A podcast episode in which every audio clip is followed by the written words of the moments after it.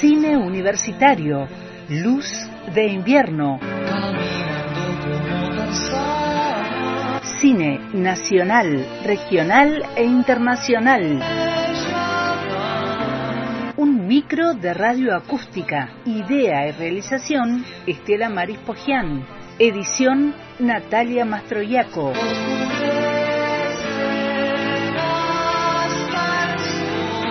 Una luz de cine en la tarde de radio acústica por antena libre.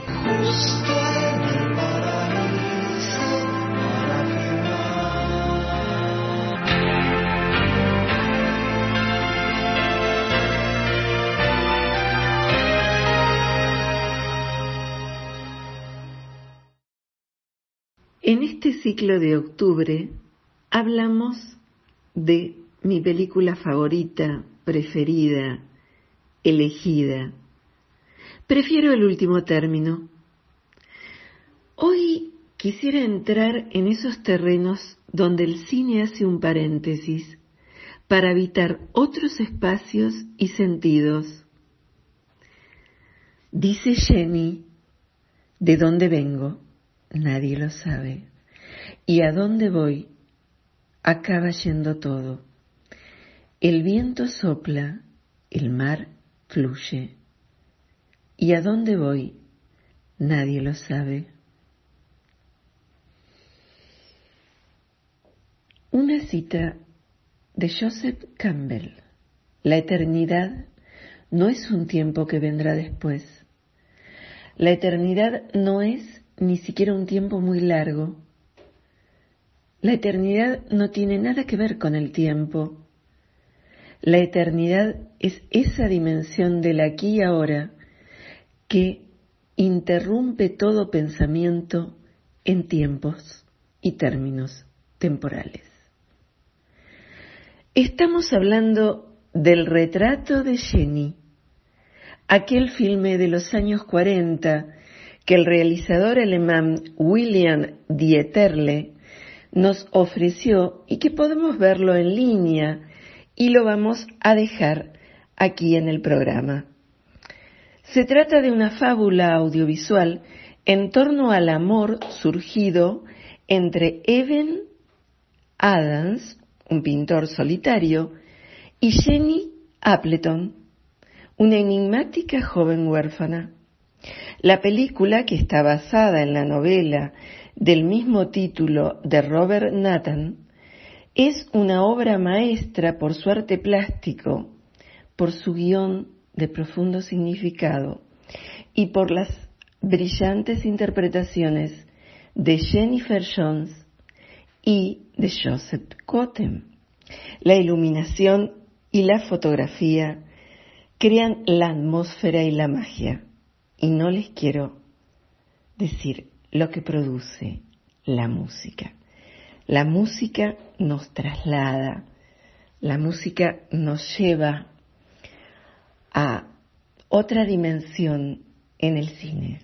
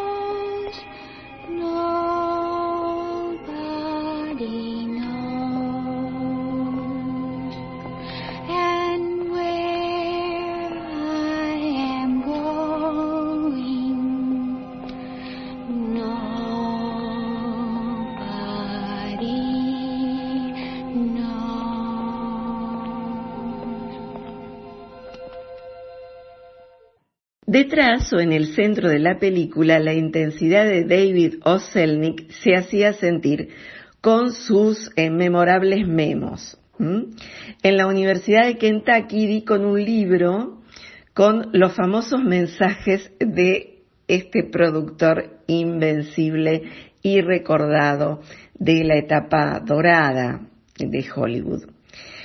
Em, eh, ben Hedge eh, se encargó inicialmente del guion eh, del retrato de Jenny, pero su aportación se limitó al prólogo, que incluía citas de Keats de Eurípides y una mm, interrogación, digamos, sobre el destino del sujeto en el universo. Selnick escogió para este preámbulo un cielo sombrío y turbulento que respondía a esa estética eh, neorromántica y algo impactante que a la concepción del director eh, o de los eh, responsables de la fotografía quizás no, no hubieran estado tan, tan vinculados a, poner esa imagen, pero sí lo va a hacer Selnik. Recordemos que este productor eh, intervenía mucho en las películas que producía. Eh, les tengo que contar que la película la vimos con mamá en la Casa de los Sueños de Quilmes, entre los duraznos y las uvas que asomaban por la ventana de la quinta.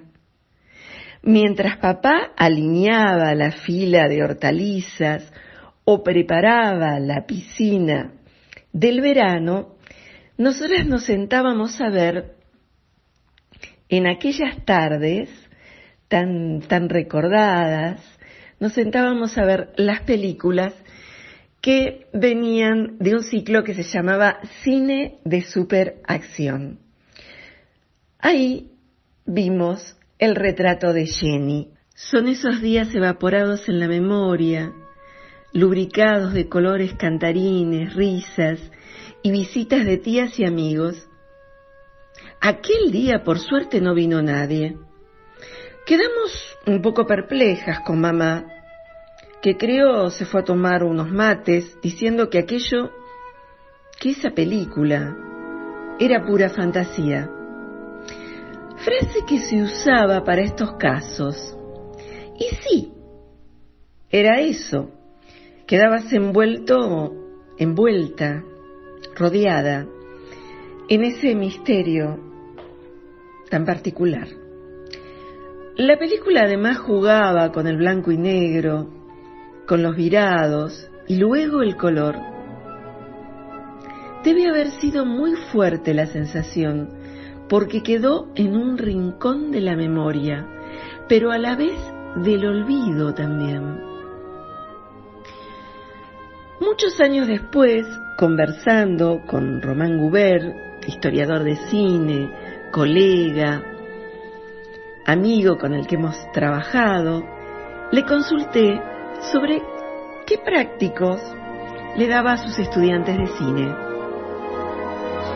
Y me dijo que entre los que él les ofrecía en su programa, el que más cautivaba era uno donde tras ver el retrato de Jenny, la consigna giraba en torno al inicio de la acción en el filme.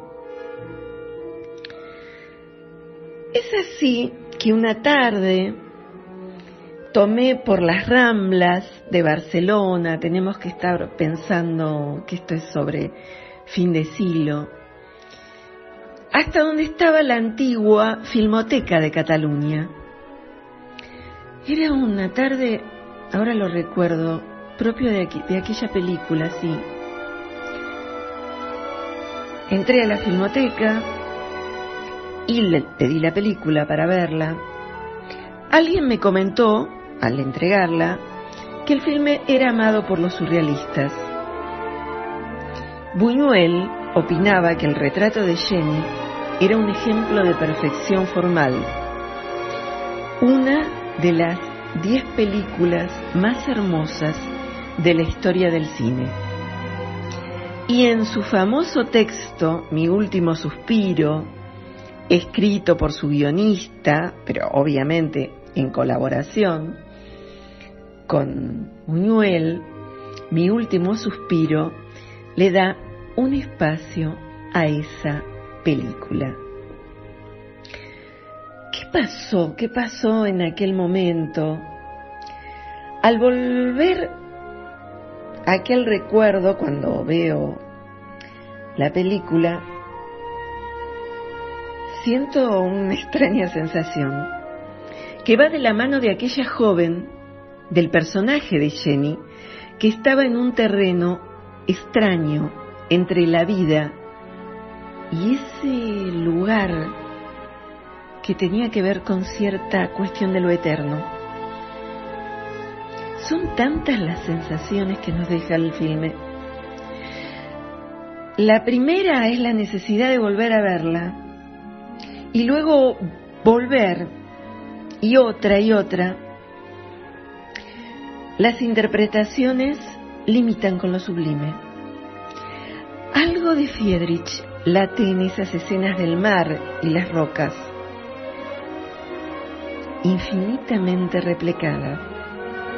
Antecedente de vértigo de Hitchcock, remake de La Casa del Lago, y podríamos sumar. Igual el retrato de Jenny sigue allí, como el misterio del Central Park en el invierno.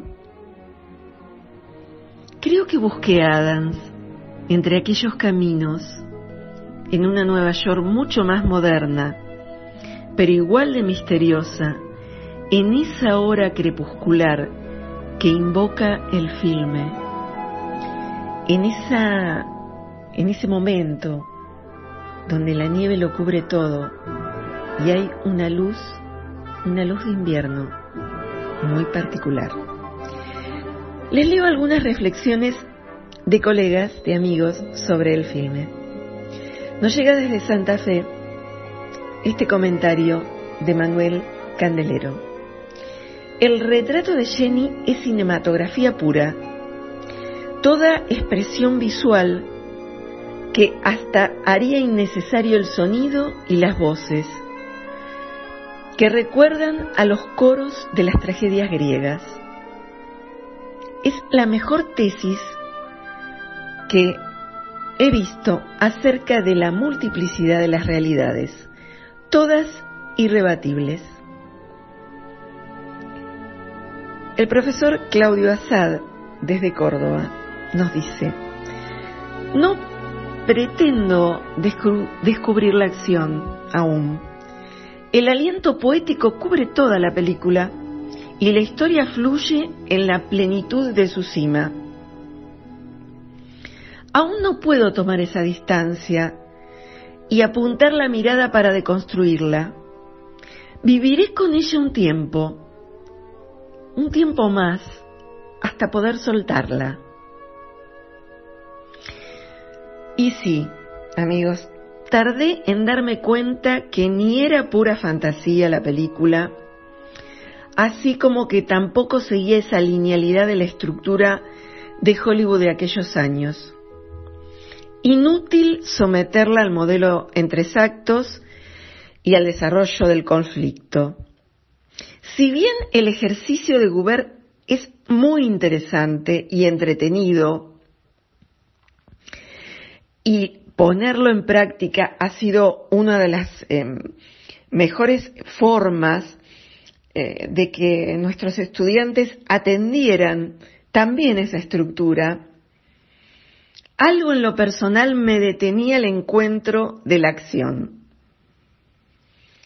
Quizá en la misma consigna, el maestro de la historia del cine nos daba la clave para entender lo diferente, esa otra forma de contar la realidad, de mostrarla. He encontrado tantísimos análisis en red hasta el día de hoy que suman y suman. Fue por febrero de 1947 cuando se filmó la película y no se finalizó hasta octubre de 1948. Las críticas fueron un tanto adversas y el público lo recibe, el espectador en ese momento, con cierta tibieza. Esto obligó a Selnick a retirar la película y reelaborar algunas escenas. Por ejemplo, la secuencia de la tempestad del faro del fin del mundo se rehizo en tonos verdes y rojos, con sonido estereofónico y con un, un formato precursor del posterior Cinemascope. Se añadió también al retrato de Jenny en Technicolor, en Technicolor y fue expuesto temporalmente en el Museo de Arte Moderno de Nueva York. Y con esos cambios regresó a las pantallas en aquellos años, fines de los 40.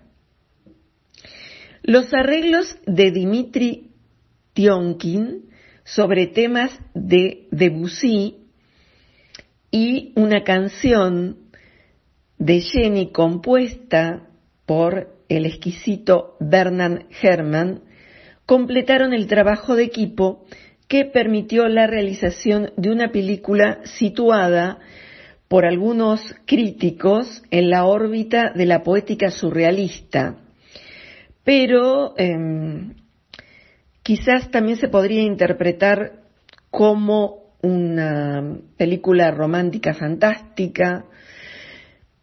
Quisiera pensarla como una película lírica. Eh, les vamos a poner acá unos, eh, unos análisis eh, que hace mm, el cineasta José Luis Garci con un grupo de colegas en un trabajo que muy interesante que ellos hacían en, por televisión y que lo hemos visto y por suerte está en, en la red.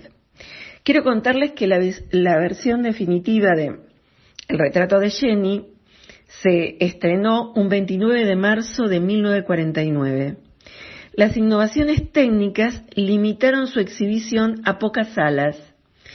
El guion se había reescrito íntegramente dos veces y cada escena se había rodado entre tres y cinco veces. Recientemente, en un matutino, Felipe Bonacina dice que el retrato de Jenny fue una película bastante incómoda, em, dado que deja abierta su interpretación en manos de un público que seguramente fue a ver la película romántica y se encontró con una historia inquietante en una atmósfera en muy enrarecida y eh, que de alguna manera la película es, así, ¿no? No brinda ningún tipo de explicación a, estas situaciones eh, tan oníricas. Suele suceder, dice el crítico, en el cine industrial que cuando se convoca la capacidad creativa eh, del, espectador, eh, este quizás le dé la espalda y vaya a opciones más seguras. Entonces se entiende mucho más los elogios de Buñuel. ¿Se acuerdan que Buñuel había dicho que la película era realmente estaba entre las diez eh, mejores de la historia? Porque es una historia de amor, sí, pero además es una historia de soledad. Por eso es interesante verla en este momento, la película. La cámara siempre se reserva un último plano donde el actor, actriz, aparecen solos contemplando el paisaje desde una ventana, desde un banco. El cuadro de Eben Devuelve a Jenny a su mundo. Al firmar su retrato cierra una puerta y Jenny quizás está concluyendo su viaje. La luz se aclara o se oscurece, cae de forma vertical o dibuja un haz de rayos que penetra entre los rascacielos o los árboles del Central Park. La luz se percibe como algo físico, transita del frío al calor, está estremecida de hastío, de júbilo, de temblor, puede ser inmóvil. La luz aparece en el claustro del convento donde estudia Jenny. Después, eh, cuando vamos a ver a Lilian Gish en el papel de la monja que la recuerda, que ese, ese breve, eso que hace a, las grandes actrices, intérpretes, ese breve momento que es que, que realmente desata todos los nudos que tiene la película. Si estuviera muerta el rostro de Jenny irradia luz, claridad, entonces para nada está así. Su belleza recuerda la estética de imágenes de Ofelia bajo las aguas.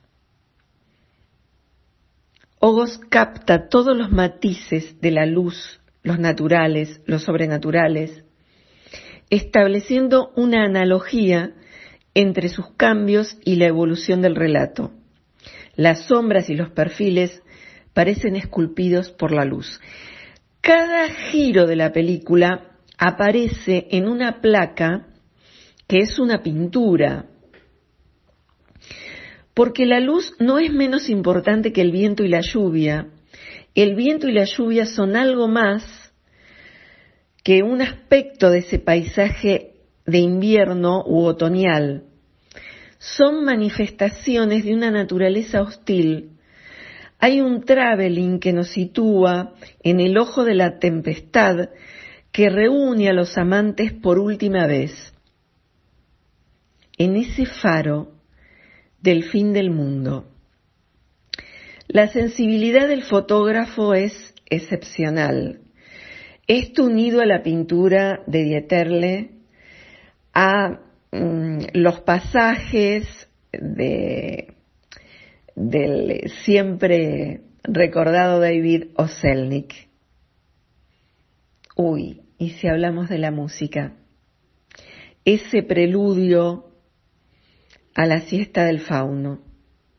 La música está interpretada con el Teremín, instrumento electrónico, lo que le añade además un extraño y sobrenatural sonido.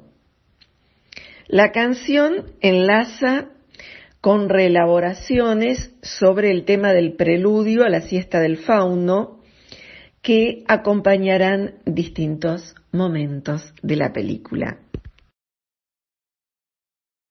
En este ciclo tuvimos desde México la participación de la profesora Beatriz Chemorávila, que nos condujo por los misterios de Rebeca, justo unos días antes del remake que se está pasando en la plataforma de Netflix. Tuvimos también la intervención del profesor Claudio Assad, que en un mar de películas nos llevó a una película clave de aquel gran Tarkovsky. María Inés Arrizabalaga, desde Mar del Plata, nos mandó un trabajo sobre una obra maravillosa de una directora impresionante que hizo aquella película El piano. ¿Se acuerdan de la película El piano? Bueno, ella nos va a traer a su directora el contexto para el próximo eh, capítulo que va a cerrar con el encuentro de temáticas de género. Les dejamos el link para ver el retrato de Jenny.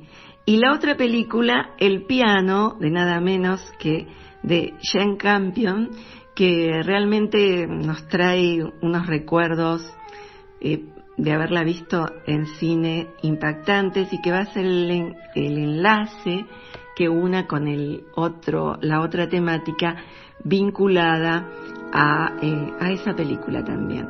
Así que bueno, nos despedimos hasta el próximo jueves. Gracias Natalia, eh, que siempre nos hace edición, suma música, películas, y em, a Verónica Martínez de Radio Acústica y a toda la gente de eh, Antena Libre. Escuchemos Antena Libre, la radio de la vida, o la podemos seguir en distintas plataformas. Hasta pronto.